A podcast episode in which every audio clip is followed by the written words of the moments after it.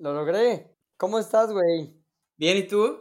Bien, bien. ¿Estás en Londres? Sí, güey, estoy terminando una maestría que, me vine a hacer. Y como puedes ver, el glamour de, de la vida de estudiante detrás de mí. Sí, claro, como debe ser, güey.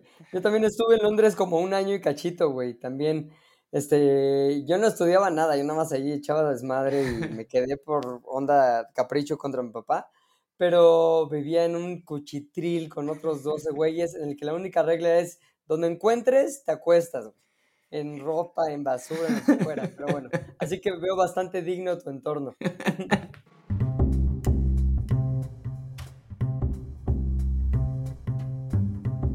Gracias por escuchar el telescopio. Yo soy Ricardo López Cordero. Este es el podcast que uso como excusa para hablar con personas creativas sobre cómo piensan, aprenden y trabajan. Y es un podcast en el que persigo mi propia curiosidad. Y esa curiosidad a veces me lleva a lugares inesperados, como la entrevista de hoy, que es con Pepe Espinosa, el, en mi opinión, gran Pepe Espinosa, un productor de televisión, escritor de comedia, eh, conductor de programas de radio y de un montón de cosas en internet como Sares del Universo. Eh, a Pepe lo conocí, como cuento en el episodio, hace algunos años porque hicimos un programa de televisión juntos, un fracasado programa de televisión juntos, y desde entonces me ha parecido una persona súper creativa y súper interesante. Así que la de hoy es una entrevista con él. Hablamos, claro, sobre comedia, pero también sobre trabajar en equipo y sobre la evolución del sentido del humor de una persona. Pepe Espinosa, gracias por estar en el pod. Un placer, un placer estar aquí desde México hacia el mundo. Quiero empezar, normalmente empiezo con preguntas y normalmente yo nunca hablo mucho en este podcast, pero tú y yo nos conocimos porque un canal de televisión nos, nos juntó para hacer un proyecto de en YouTube que fracasó rotundamente. Exactamente, a la lista de fracasos. Uno más de la lista de fracasos, pero em, creo que fue mi culpa que haya fracasado rotundamente. No, creo que fue una serie de factores eh, de, de, fracaso. Tú y yo tuvimos una parte de culpa, quien nos juntó tuvo otra parte, pero al final creo que no, no había una idea clara de hasta dónde íbamos y qué queríamos hacer y la fuimos descubriendo, más bien nunca la descubrimos, la fuimos tratando de descubrir, cosa que nos llevó al fracaso. Totalmente. Eh, por mi parte, creo que ahí te va que aprendí. Yo aprendí de ese proyecto a no tomarme tan en serio a mí mismo eh, y creo que valió la pena solo por eso. Y luego me hice muy fan tuyo y fan de Sales del Universo y hace unos meses reencontré tu bonita voz escuchando un podcast que creo que no mucha gente conoce, que es Instante Gatillo. Ah, correcto, sí, sí, sí. Y dije, ¿por qué no he hablado con Pepe hace tanto tiempo? Y enos aquí. Qué, qué bien que nos unió Instante Gatillo. Así que, primera pregunta. Sí. ¿Qué es lo que hace que algo sea chistoso? Me parece que tiene que tocar algo que a ti te mueva. Ahí sí está lo más difícil de la comedia es cuando tratas de unificar que algo sea chistoso para todos tienes que tomar en cuenta que va a ser chistoso para algunos y a lo mejor va a ser incómodo para otros, a lo mejor va a ser ñoño para otros, pero cuando tú dices, yo soy esta persona y yo quiero escribir para este entorno, para este grupo de personas que comparten conmigo eso que les hace reír, es donde ya encontraste tu beta. ¿Qué hace que sea chistoso? Generalmente que tenga los mismos códigos compartidos.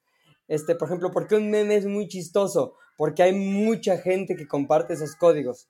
Vas a disculpar, pero esta es la, la, Se Cobra Colchones que tiene que acompañar cualquier plática desde la Ciudad de México. Pero bueno, que algo sea chistoso tiene que ver con eso, con los códigos compartidos de cosas que tú viviste o que tú identificas como este, propias de algo que conoces. O sea, es, es ahí porque tiene que ser como muy local la comedia. Tradúcelo como a algo que estás escribiendo. Cuando estás escribiendo para determinado proyecto, ¿cómo sabes cuando te topaste con algo que da risa? Primero, creo que si el primer termómetro es que te dé de risa a ti, o por lo menos que ya hayas probado con la experiencia que, le, que da risa. Hay un grupo de escritores este, con los que yo trabajé en algún momento que son escritores encumbrados de la comedia mexicana televisiva más, ¿cómo se puede decir? Como más popular Y ellos tienen ya una, una serie de fórmulas de hacer reír, cosas que ellos hasta bautizaron, una regla de tres, un giro venadesco, una serie de cosas que remiten al escritor que la inventó o que remiten a una fórmula en la que alguien, uno de los personajes evidentemente, te hace reír de cierta manera. A lo mejor eh, tiene que ver con la estructura o a lo mejor tiene que ver con un defecto de carácter del personaje, pero que son cosas que ya tienen ellos súper, súper establecidas y me parece que ese es el, el lugar donde menos me gustaría caer. ¿Por qué? Porque se vuelve muy hacer tortillas, ¿sabes? Se vuelve muy, ah, ok, aquí le cambio el nombre eh, Lupita por Jacinta y funciona igual.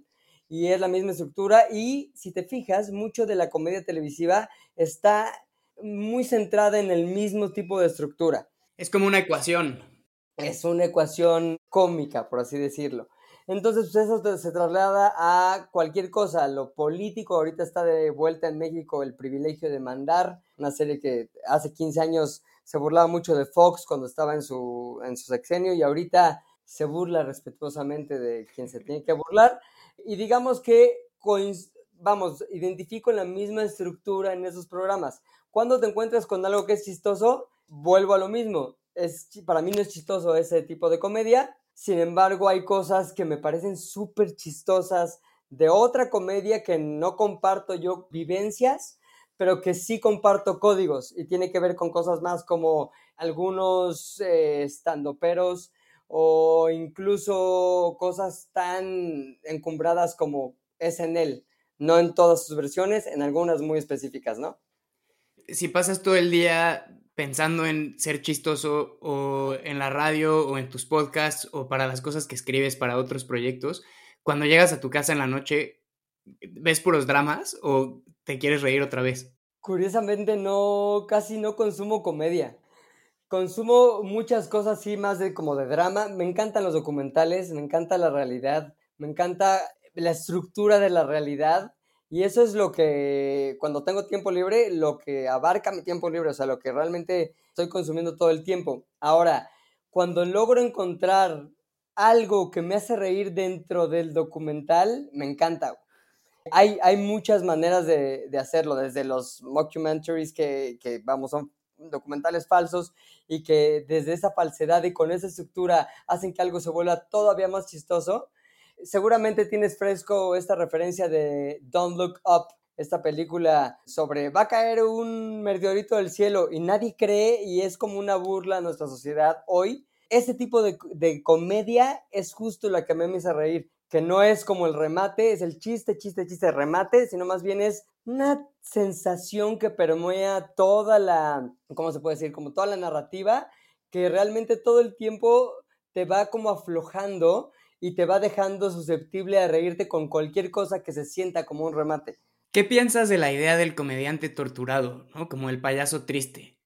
No tengo un ejemplo de algo que esté entre mis top 10 de favoritos que tenga que ver con ese personaje. Me gusta más aquellos que, o sea, por ejemplo, hablando un poquito cercano, que a lo mejor estoy distante en la concepción que tú tienes de lo que me acabas de plantear, pero un poquito por, de manera circunstancial, lo que hizo Bob Burham en lo de Inside, que me parece una genialidad, porque a mí las canciones cómicas me encantan. Es más, si pudiera yo elegir un talento así de un catálogo que Dios tiene en un cajón, elegiría poder hacer comedia con música. Y, y este güey que está viviendo lo mismo que nosotros, está como torturándose porque está en un momento de su vida, en un momento de su cuerpo, en un momento de su entorno, que no necesariamente es cómico y poderle sacarlo cómico, ahí sí me identifico y ahí sí me gusta. Pero creo que es el único ejemplo que tengo de bote pronto de esto que, que me planteas. ¿Crees que uno puede ser escritor de comedia o comediante si uno piensa que el mundo y las personas que lo habitan son en general buenos? No. no, no, porque creo que te vas quedando, o bueno, tal vez sí, a lo mejor me adelanté a contestar, pero creo que es muy rico eh, la beta de la malicia. Creo que necesitas la malicia para ser comediante, porque al final es burlarse de ti, de los demás, de una situación, del entorno. La malicia pocas veces es compatible con la, con la bondad absoluta o pura. O sea, siempre como, incluso cuando sales, sales con alguien, ya sea amigos o una pretensión romántica, en lo particular me gusta que tengan cierta malicia, porque sé que eso abre la puerta a conversaciones o a momentos o a la unión en un plano de personalidad que si no lo hubiera, la malicia me refiero, pues sería imposible. Entonces me parece que el comediante sin malicia y por lo tanto el comediante bueno per se, pues no es compatible tampoco. ¿Dónde crees que reside o de dónde crees que viene tu chistoseidad? Eh, yo creo que de tener, de tener amigos que, que privilegiaban el chiste sobre otras cosas. Es decir, algún día con un grupo de amigos pusimos una regla, o sea, más bien una como escalera de prioridades. Entonces, la que estaba hasta arriba era el chiste. Si tú perdías una oportunidad romántica, dinero, este, incluso una buena relación con un amigo por un chiste que obviamente era mejor que todo eso, primero iba el chiste. Güey, y vamos, lo usábamos como, como pretexto. No mames, güey. O sea, me recuerdo muy bien, a un amigo le puse una vez una, un plátano en una mochila en un lugar en que sabía que no, se iba, no lo iba a ver en semanas y así pasó. Y un día estábamos justo en el radio y en eso como olía asqueroso que fue y empezó a sacar todo de su mochila y encontró un plátano que llevaba días y días en estado de putrefacción y güey fue jajaja y él emputado de güey mi computadora la tengo que llevar a arreglar esto valió madre y mi, mi salida de esa situación fue güey, fue un chiste, perdón, pero a lo mejor ya no va a ser mi amigo, a lo mejor tu compu va a valer madres, pero güey, fue un chiste que fue perfecto. La neta sí, ok, va, ni modo. Entonces, de tener ese entorno de amistad en el que se privilegia tanto el chiste por el chiste, y vamos, medio, te, te está todo el tiempo provocando a que te vuelvas bueno en eso, de ahí viene mi necesidad como de ocupar el silencio y las situaciones con algo que resulte medio cagadón. Eso me lleva a otra pregunta, porque cuando uno trabaja en la televisión o cuando uno trabaja en los medios, aprende a pasar mucho tiempo en el coche o en los aeropuertos o en las carreteras, ¿no? Entonces, siempre me gustaba ir con los camarógrafos que eran más divertidos o el ingeniero de audio que mejores historias contaba en la carretera de nueve horas que nos íbamos a echar, porque da lo mismo si la chamba sale bien, hay que disfrutarla un poco. ¿Es algo que privilegias tú en la gente con la que trabajas?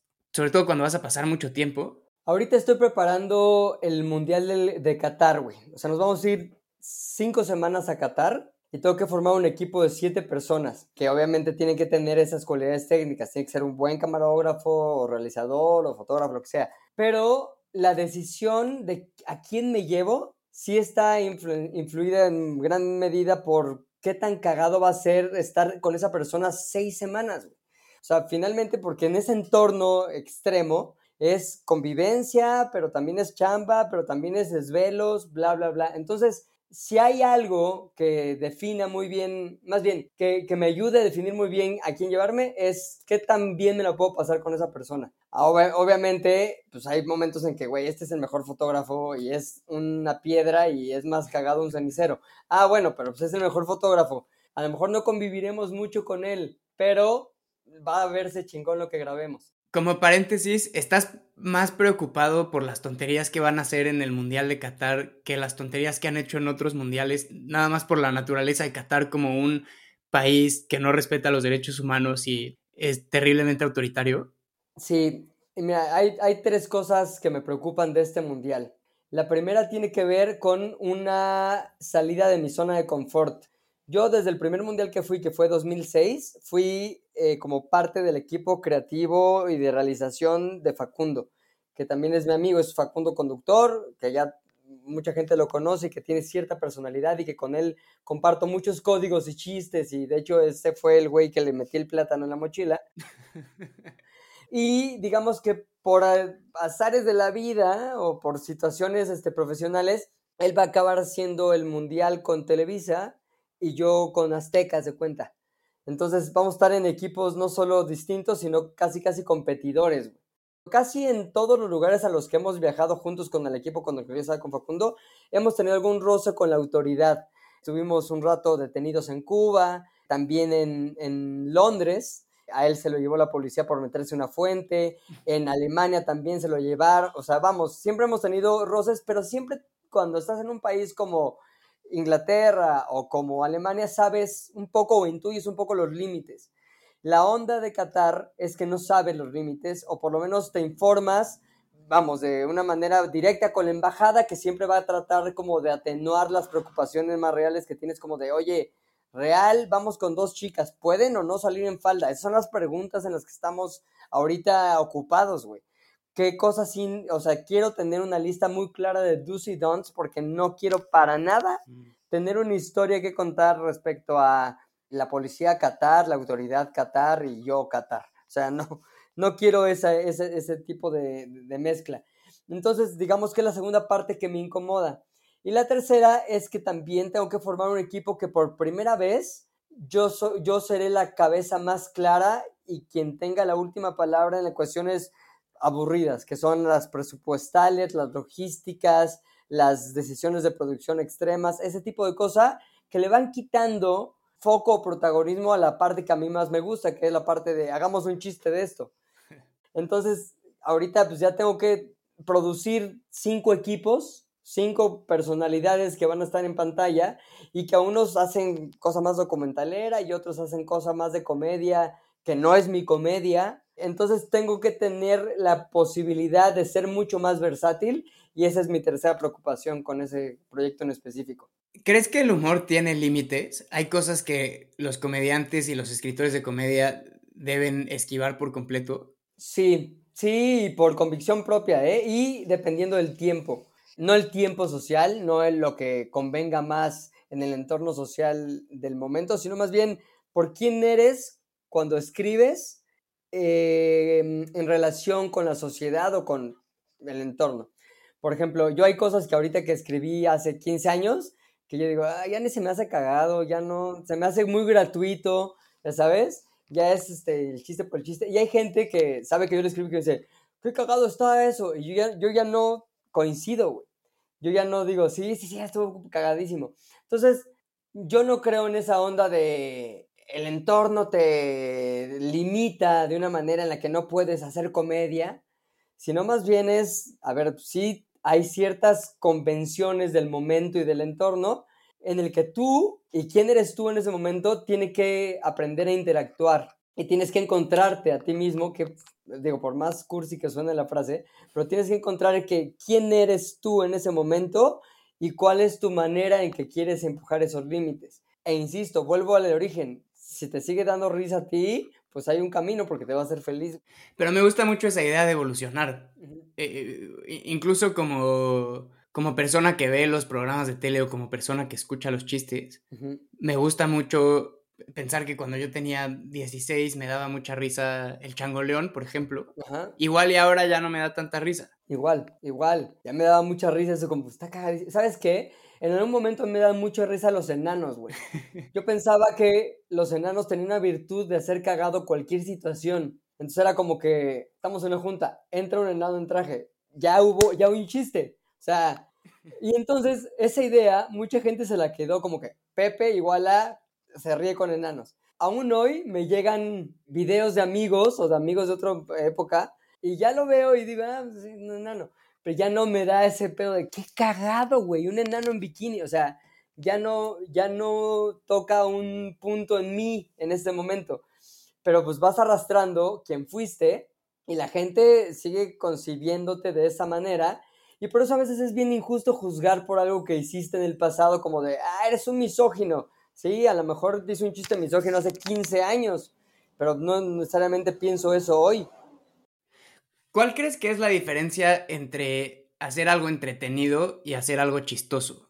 Hacer algo entretenido es más fácil porque hay más maneras de llegar a lo entretenido que maneras de llegar a lo chistoso.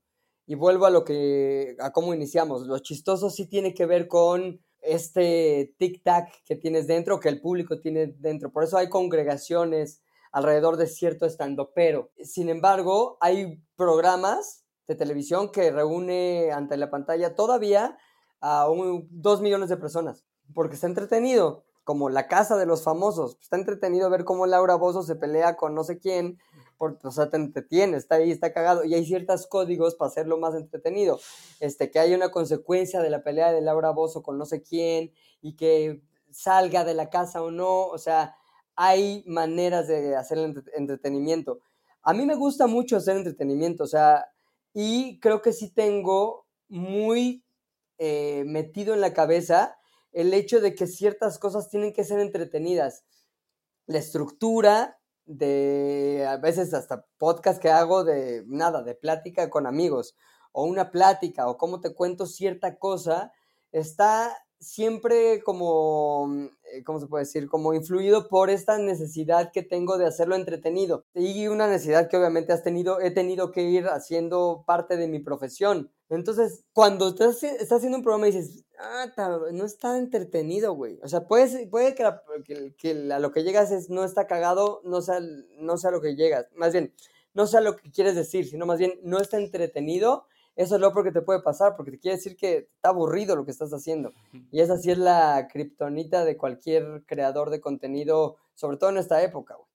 ¿Por qué tantos comediantes, antes de ser comediantes o antes de escribir comedia, sobre todo en México, trabajaron haciendo publicidad? Estandoperos, ¿no? Hay muchos estandoperos, pero también hay eh, escritores como de tele, ¿no? Y, algunos que acabaron produciendo, pues como tú, que hicieron publicidad antes? Pues porque la publicidad también es una ventana para entretener. Básicamente la publicidad es, ok, entretén y da un mensaje y al final logra vender esto. Es como también esta, esta aritmética, ¿sabes? O sea, eh, yo creo que muchos de los que suenan con crear empiezan creando publicidad porque es lo que tienen más a la mano y también te va dando como cierta estructura y al final cuando sienten listos, pues vuelan a, otras, otros entornos y ya es más fácil dar ese paso. Cuando vienes de cero, incluso creo que el paso más fácil es de la publicidad al entretenimiento que al revés. ¿Quién es tu Beatle favorito? Fíjate que he cambiado también. Yo soy un Beatlemano real de hace mucho tiempo, desde los 12, y en una época de mi vida fue John, mucha época, o sea, casi casi si tuviera que dividir el pastel de mi fanatismo Beatle en un, en entero, el 60% John, el 40%, digo, sí, ya me lo gasté todo, el 20% Paul y el 20% George. Ringo me cae poca madre, pero nunca será mi favorito. Y digamos que el documental de Get Back, que seguro viste, me, me hizo eh, apreciar mucho más a Paul McCartney, güey. Sí, dije, ese güey está muy... O sea, vamos, sí lo vi como el el alma del pedo y como que la locomotora de ese tren. Obviamente a lo mejor en otros momentos se interactuaban distinto, pero para lo que al final acabó siendo la obra Beatles, yo creo que ahorita estoy en la época en que digo Paul McCartney estaba muy cabrón. Sin tomar en cuenta tu favorito o lo que más te guste, ¿cuál de los cuatro tuvo la mejor carrera post-Beatle? Definitivamente Paul McCartney, no solo porque fue mucho más larga que de Johnny George, si nos fuéramos a cosas como ¿Qué canción te hubiera gustado escribir a ti de una carrera post-Beatle? Hubiera, podría escoger tres de John, tres de George, antes de cualquiera de Paul. A mí me hubiera gustado escribir Watching the Wheels. Ajá. ¿Por qué? No sé, me gusta muchísimo como... Igual es porque ahora estoy, como no hago nada más que ir al pub todos los días y leer libros en las mañanas. Ajá es como salirte de la carrerita, ¿no? Salirte de, tienes que hacer primero esto y luego tienes que hacer esto otro y luego tienes que hacer esto otro y luego haces el jefe de todos estos y los puedes tratar igual de mal que te trataron mal a ti. Y es como, no, hay otro camino. Es, por eso te digo que estoy mucho más, estoy mucho más relajado con la vida. Sí, sí, totalmente, ¿no? Sí, te noto como que te veo más joven incluso, güey, mucho más joven. O sea, como que se ha influido eso en incluso tu aspecto físico. Eso también es que no, no me alcanza para comer eh, mucha proteína. Exactamente. Pues sí. No sé si has visto este documental de Mac Ronson. Bueno, salió en Apple TV. Se llama The Color of Sound. Una cosa. Básicamente es Mark Ronson, este productor musical que está detrás de la obra de Amy Winehouse, por ejemplo. Y él va explorando una parte de la música en cada capítulo, como el reverb. Así es un capítulo, reverb. El otro es así como que samples. Y lo que hizo es que el güey es un experto musical muy cabrón, te das cuenta ahí, y hace exploración técnica, la exploración también como de la historia, de cómo llegamos a eso, y ahí entrevista y sienta a Paul McCartney, y sienta a Mos Def, y sienta a los más cabrones, y lo que hace ahí es explorar cómo es que ellos llegaron en un momento a lo que llegaron, que hoy lo damos por sentado. O sea, y te das cuenta que todo siempre es juego. Todo el mundo estaba jugando. Y me parece que, volviendo un poquito al tema de los virus y a la comedia también, si tú empiezas jugando, acabas en algo que a lo mejor se vuelve historia. Entonces, Paul McCartney empezó jugando con muchas cosas que hizo en los Beatles y te das cuenta ahí y luego ya en su carrera solista lo hizo, pero también cuando empiezas jugando todas las cosas que yo escribí en comedia que hoy tienen cierto, por lo menos, relevancia de cultura pop mexicana, así, y lo pongo así en ese, eh, en ese funnel así de lo muy local, empecé jugándolo. Hay un personaje que hacíamos, y digo hacíamos porque yo lo escribía y Facundo lo interpretaba, que se llamaba Juan Samperio, que era un viejo. Entonces este güey partía de esta premisa de, soy viejo, puedo hacer lo que quiera. Entonces no tenía límites y empezamos nosotros a un juego cuando estábamos en el Mundial de Londres, digo, en, los Juegos Olímpicos de Londres precisamente 2012, que era, dábamos un cue, que era como un McDonald's. Ah, y entonces lo que tenías que hacer era agarrar el McDonald's como el inicio de la historia y tenías que seguir o continuarlo con lo recuerdo perfectamente. Y luego tenías que contar la historia más extrema que se te ocurriera desde el punto de vista de este personaje Juan Samperio, que uniera McDonald's y que uniera un recuerdo de algo que hizo, güey, con voz de Juan Samperio. Y ahí nació la voz que era una mamada, era una mala imitación de un viejo de, hecha por güeyes de veintitantos años. Entonces era como que, ah, McDonald's, lo recuerdo perfectamente. Ahí este, le hice el, amor a mi primera prostituta. Y, güey, era a ver hasta dónde lo puedes llevar, güey. Y realmente era todo el camino de regreso al hotel hablando de algo que inició con, ah, McDonald's, lo recuerdo perfectamente, o ah, un indigente, lo recuerdo perfectamente. Y era un juego. Cuando llegamos a México y nos obligan a matar a Jaime Duende, este otro personaje que teníamos, porque pues no puede salir, dijimos, nuestra única ruta para seguir haciendo lo que queramos es inventar otro personaje que tenga otros vicios de carácter y que nos divierta igual hacerlo. Y así fue como nació Juan Samperio, que era no alcohólico, pero sí viejo, entonces se permitía o se daba las mismas concesiones sociales que tenía el primer personaje, Y nació de un juego. ¿Qué podemos aprender para la vida de Facundo? Yo creo, yo, yo te digo de manera personal, los huevos que tiene para hacer las cosas, güey. No he conocido ningún profesional de salir en la tele con lo que ello implica, o sea, no estoy diciendo ni conductor ni comunicador, estoy diciendo un profesional de salir en la tele que tenga más huevos que ese güey, porque sabe que al final lo que importa es el contenido, güey, el desmadre, el chiste, otra vez. Trato de no pasar mucho tiempo en Twitter porque es malo para mi salud mental, pero... Sí, ya sé, ya sé, ya pasé por eso. Algo que me gusta mucho de Twitter es el meme de Facundo Bueno y Facundo Malo. Sí. y aparte, aparte él también lo usa. Claro. Como que, o sea, Facundo Malo, mi hermano, Hernán, ya sabes. O sea, como que, lo que, el que ustedes conocen como Facundo Malo, entonces también lo disfruta, güey. O sea, ya hizo de eso un chiste local familiar. Cuando tienes que escribir algo para un cliente, para uno de tus proyectos, para ti, y se está acercando el deadline y no ha salido la inspiración y la creatividad, ¿qué estrategias tienes como para forzarla? La primera estrategia es dar lo necesario para que otras áreas trabajen. Ejemplo, oye, la gente que se encarga de las locaciones, los props y el vestuario, quieren saber qué vamos a hacer ah, bueno, vamos a grabar en un McDonald's con un traje de viejo, ya sabes, entonces ahí lo que voy a hacer es utilizar esa materia prima para obligarme a caer en algo, o sea, que la creatividad llegue con base en esos límites. Los límites ayudan a la inspiración.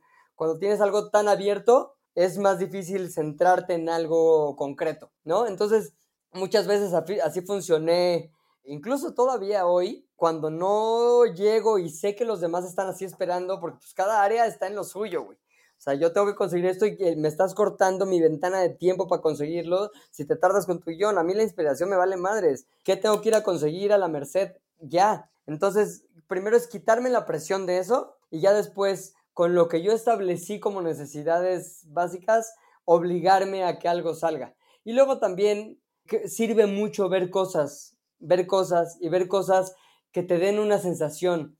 Cuando tú tienes bien claro qué quieres que se sienta, tienes más clara la ruta para llegar ahí, güey, ¿no? Entonces, por ejemplo, ahorita tengo una, una cosa que me trae así, haciendo pensar, tengo que pensar en cómo le hago para crear una pieza que anuncie unas playeras de fútbol. Y tengo ciertos ingredientes, güey. Pero no he llegado al punto. ¿Qué es lo que tengo en mi lista por hacer? Voy a ponerme a ver cosas para sentir cosas. Igual esta pregunta es medio de eh, Marta de baile o Toño Esquinca de autoayuda, pero... ¿Con qué, con qué te quedas? no, ¿cómo manejas la frustración? O sea, cuando algo no está saliendo bien o cuando algo salió mucho peor de lo que te imaginabas, ¿cómo manejas la frustración? Va a salir también muy Marta de baile, muy Toño Esquinca, mi respuesta. Pero, por ejemplo, también el nivel de frustración o las cosas que te frustran depende de quién eres en ese momento. Antes me frustraba mucho que me cambiaran chistes, güey, o que me cambiaran cosas de un guion. Sobre todo cuando tenía jefes cuyo expertise no era, desde mi punto de vista, la comedia, sino más bien como, no sé, la logística. Una productora que es una de las mejores productoras con las que yo he trabajado, a veces me decía, no, hay Pepe, es que este guion no lo siento tan cagado. Y yo decía, no va a funcionar, cambiémoslo. Y yo decía, no, sí va a funcionar, obvio. Está cagado por esto y esto y esto. Y me, en esa conversación me daba cuenta que era una cuestión de percepciones y que no iba a estar cagado para ella nunca. Sin embargo, ya sabía que el público que teníamos alrededor, eso sí lo iba a apreciar. Entonces yo agarraba la tarjeta de, cree en mí en esta, y si no funciona, tienes tres así vetos o tres tarjetas de veto para las siguientes tres cosas que yo quiera defender. Entonces me frustraba mucho eso y trataba siempre de darle vuelta. Y a veces me enojaba porque pues no había cómo cambiarle las cosas de la, mente a la gente. Y pasa muchísimo con clientes. Cuando llegas a la, a la certeza de que toda la chamba que está haciendo para un cliente es una chamba por encargo, porque vamos, incluso hay esa figura legal, tú que has hecho contratos como trabajo por encargo, ¿ah? entonces te encargan hacer 10 guiones de esto para comunicar esto. Y no involucras sentimientos en cómo está hecho. Y si te dicen, hay que cambiarle tal cosa, va. Oye, ese chiste no funciona. Mejor una cosa que suena más así como, ah, ok, va. Y te quitas un gran peso encima. Ahora, eso ya no te frustra porque sabes que es una parte de chamba. Ahora, cuando tú sí involucras como tus propias expectativas artísticas, casi casi por ponerlo en términos más entendibles, güey. En un proyecto que sale mal, es más difícil lidiar con la, con la frustración, porque al final te obligas a hacer un trabajo introspectivo de en qué la cagué. Siempre el primero es en qué la cagué, qué hice mal. Y te das cuenta que puedes incluso llegar a, a algo como la cagué en elegir este güey para hacer esto. La cagué, pero todo al final es que tú la cagaste, güey sí hay momentos en que dices, la cagó este cabrón, cabrón, pero detrás de eso también hay una responsabilidad tuya en si lo elegiste o no, en si lo brifeaste bien o no, en si le, es más, en si checaste todo lo que tenías que checar o no. Al final, cuando llegas a ese punto en el que ya no estás haciendo un trabajo por encargo, la frustración siempre recae en ti y creo que la única manera de lidiar con ella es, ¿qué puedo aprender de esto? ¿Y qué haces diferente a otros productores o a otros ejecutivos de tele o a otros creativos a la hora de valorar talento. Y cuando digo talento no me refiero como a el talento de Televisa de los que salen enfrente de la cámara, sino todos los demás. O sea, ¿cómo o en qué te fijas para decidir si una persona es buena para lo que quieres que haga?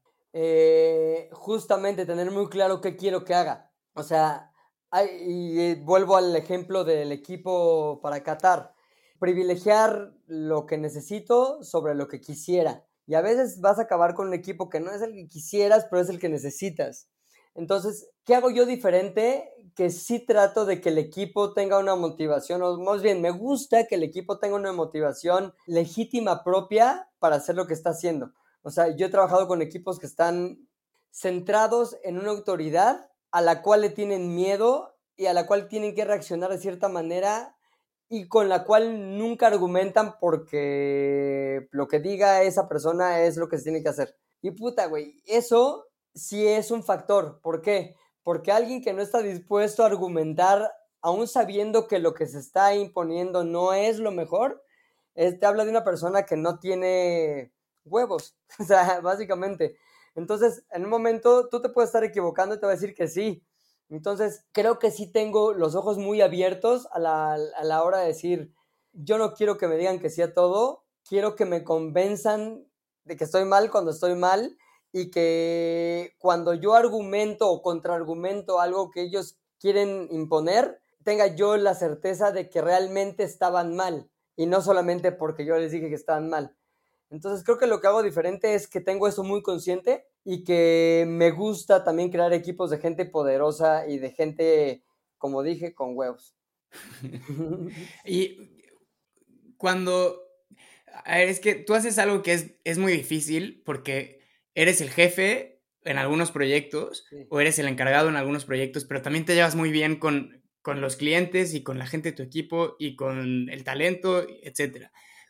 ¿Cómo le haces o qué estrategias tienes o qué herramientas tienes para fomentar como trabajo en equipo, sí, pero también a, veces alguien tiene que tomar la decisión? Pues mira, esto tiene que ver con muchas cagadas que yo hice. O sea, y, vamos, errores que cometí en cuanto a dejar muy gris el área de eh, la amistad y la, ¿cómo se puede decir? Como la jerarquía. ¿Por qué? Pues porque a veces quieres seguirle cayendo bien a tus cuates de la chamba. Y a veces en ese caer, quererle seguir cayendo bien, pues no impones cosas que tienen, vamos, tiempos, entregas, consecuencias de cosas que estuvieron mal hechas. Y el no imponerlas y no ser bien claro en ellas, realmente crea la tormenta perfecta para el desastre, güey. ¿Por qué? Porque al final, pues todo el mundo se cree que mientras esté cerca de ti está protegido, mientras esté cerca de ti y sean cuates, pues todos no tienen que cumplir igual que todos porque son cuates. Esto me llevó años entenderlo. ¿Qué estrategias o herramientas fui coleccionando en el tiempo? Es, hay que dejar muy claro lo que es chamba y lo que no, y confiar en la gente. Por ejemplo, ahorita tengo una persona en la que yo le estoy encargando ciertas cosas de Qatar y que le digo, lo que yo espero de ti es esto, esto, esto y esto y esto y esto. Y hay algo que me parece que es lo que más tengo clavado en la mente, que es no meterme en sus decisiones, a menos que, vamos, sea una mamada lo que está proponiendo y yo me estoy dando cuenta, sería muy idiota, pero dejarlo decidir, ya sabes, ¿cómo ves esto? Y pedirle su opinión antes de yo dar la mía. Yo creo que esta parte puede causar problema por esto y esto. ¿Tú cómo lo ves? ok, ¿por qué crees que.? Y, preguntar y preguntar y preguntar para que ellos, si yo considero que están cometiendo un error, caigan en ese error o en la, en la certeza de ese error antes de decirles, estás mal por esto, para ahorrarme tiempo. Entonces, uno, tener personalidades muy. ¿Qué personalidades? Responsabilidades muy bien delimitadas. Tú eres el dueño de este barco o el capitán de este barco y tú lo tienes que llevar a este puerto. Esto es muy claro, las reglas de este juego. Y dos, cuando así lo merita la situación, no temerle a dejar a un lado la amistad y dejar a un lado el que me sigan queriendo antes de decir, güey, la cagaste en esto y esto está mal por esto y esto y esto y necesito que se cumplan las cosas de esta manera y ser muy serio al respecto, güey. ¿Cuál es tu lugar favorito del Internet? Favorito, aunque no más recurrente, pero mi lugar favorito del Internet es Vimeo. ¿Sabes? Así como ah, este video, te digo, me hizo sentir esto. O sea, lugares que me hacen sentir. Mi lugar más, recurrente, más recurrente, lamentablemente, sí es Twitter, Instagram, redes sociales. TikTok no mucho, porque aunque me gusta más que cualquiera de las anteriores, me recuerda una asignatura pendiente que es tengo que entrar a TikTok de una manera que me represente. ¿Por qué? Porque TikTok no es esta onda de que, ay, güey, solamente los que bailan, no, ni madres, TikTok tiene un chingo de posibilidades y es como una hoja en blanco, ¿sabes? Y es y lo que realmente escribas ahí es tu capacidad y tu creatividad y tu pedo, ahí tienes todas las herramientas y tienes todo el mundo. Es casi casi como tienes el internet para ti, haz lo tuyo. Y ahí eso es lo que me causa miedo, güey. Yo nunca he entrado porque siento que nunca saldría, pero la diferencia entre TikTok y el resto de las de las otras plataformas es que si tú haces algo bueno en Instagram y solo tienes 50 seguidores, probablemente solo lo vean 26 personas. Pero en TikTok, como depende 100% del algoritmo, aunque nadie te siga, puede llegar a cientos de miles. Claro. Y eh, no sé si es muy optimista, pero se juzga el, contenido, no tanto el número de seguidores que tenías antes. Claro. Entonces, igual eso, entre comillas, democratiza el asunto. Sí, y también tú como creador o como persona que piensa que tiene algo que decir de cierta manera y una personalidad para sustentarlo, pues es un reto más grande, güey, porque en Instagram medio, ah, las reglas están ahí y esas cosas, esos límites, son lo que lo hacen más fácil de digerir. ¿Cómo cambió tu sentido del humor tener un hijo? Creo que, creo que me hizo, ay puta, te, voy a ser muy sincero, el tener un hijo ahorita, hasta ahorita, o hasta hace unos meses, me volvió menos, me quitó la risa más fácil, güey. O sea, ay, como que me empezó a presionar en muchas cosas que antes no estaba presionado. Y tiene que ver con todo, con hasta la lana, hasta el entorno, hasta las cosas que tienes que empezar a ver ya de manera seria, porque si eres tú, eh, medio, ahí vas navegando. Pero si ya es un hijo, ya te sientes ahora sí en el terreno de la responsabilidad completa. Entonces, lo que sí ha cambiado para bien es que he redescubierto las caricaturas que son chingoncísimas. Hay una en especial que se llama Sig and Sharko, en el que la premisa es esta. Hay un crucero donde vive un tiburón, Sharko, y una hiena. ¿Por qué vive en un crucero? No sé, pero se llama Sig. Y hay una, hay una mm, eh, sirena, güey, que está, vamos, está dibujada como una sirena guapa. Entonces Sharko está enamorado de la sirena, güey. Se llama Marina. Y Sig se la quiere comer. O sea, se la quiere comer real, así. Entonces, toda la caricatura se trata, güey, de Sig queriendo comerse a la sirena y Sharko impidiéndolo porque está enamorado de ella, güey. Y se pelean y se dan en la madre y, salen de este mundo y llegan al sol y se queman. Y lo que descubrí ahí es que no hay límites, güey, en lo que se le ocurre a esos escritores, güey. O sea, es como, Sharko entra al sauna del crucero, güey.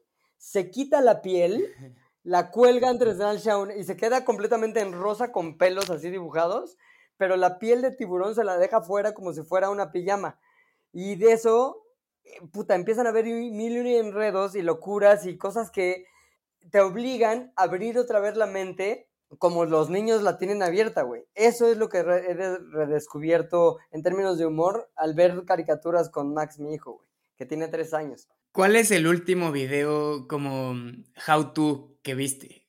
El último how to. Ah, unos tutoriales de hueva me cagan de, de Adobe, güey. Es que me obligué a comprarme la suite de Adobe, ya sabes, de Lightroom con el Photoshop y también este, para editar todo eso, porque dije, necesito tener eso eh, planchado, güey, saberlo hacer. O sea, sé sé sentarme con un editor y decirle, córtale aquí dos cuadros. No, hasta que llegue este momento, hasta ahí quiero la escena. O sea, sé sentarme con un... Pero eso está muy fácil, Pepe. Eh, sé decir que, sé, sé, dar órdenes, pues está chinga. Claro, claro, claro, claro. Pero entonces me tuve que poner a ver los how-tos, o sea, de cómo utilizar la herramienta de tal cosa en Adobe Premiere. Yo soy muy desesperado, güey. No puedo sentarme mucho tiempo sin ser consciente de que estoy sentado mucho tiempo y que me está cagando, eso es una prueba para mi personalidad. ¿En qué película, serie, novela o disco, si quieres, te gustaría quedarte a vivir? Órale, qué chingona pregunta. Mm, ¿En qué serie? ¿Sabes qué, la neta? A ver, Dependiendo cómo me sienta. Si me quiero sentir muy chingón, me gustaría vivir en casino. o sea, como que todo me gusta, la música, la época, el entorno, así.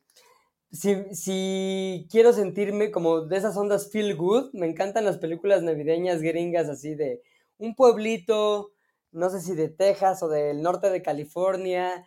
Había una película que se llamaba no sé en inglés cómo se llamaba, güey, pero se llamaba en español Casi Humano, que era un papá que curiosamente es el papá real del güey que cantaba la de Blur Lines, algo thick, Alan Thick o no sé qué, güey. Este papá era un científico que inventaba a un hijo, Chip, que era en realidad un robot, güey. Entonces Chip, cuando estaba tan chingón hecho, güey, y la película es como del 87, güey.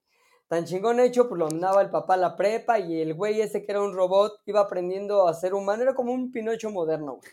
Este, aprendía a ser humano en la prepa y tenía una hermana que era hija real del científico y que sabía que este güey era robot, aunque tenían que convivir en el entorno de la prepa gringa del 87. Y estaba ahí, digamos que la, la cultura gringa ochentera, todo lo que da, güey.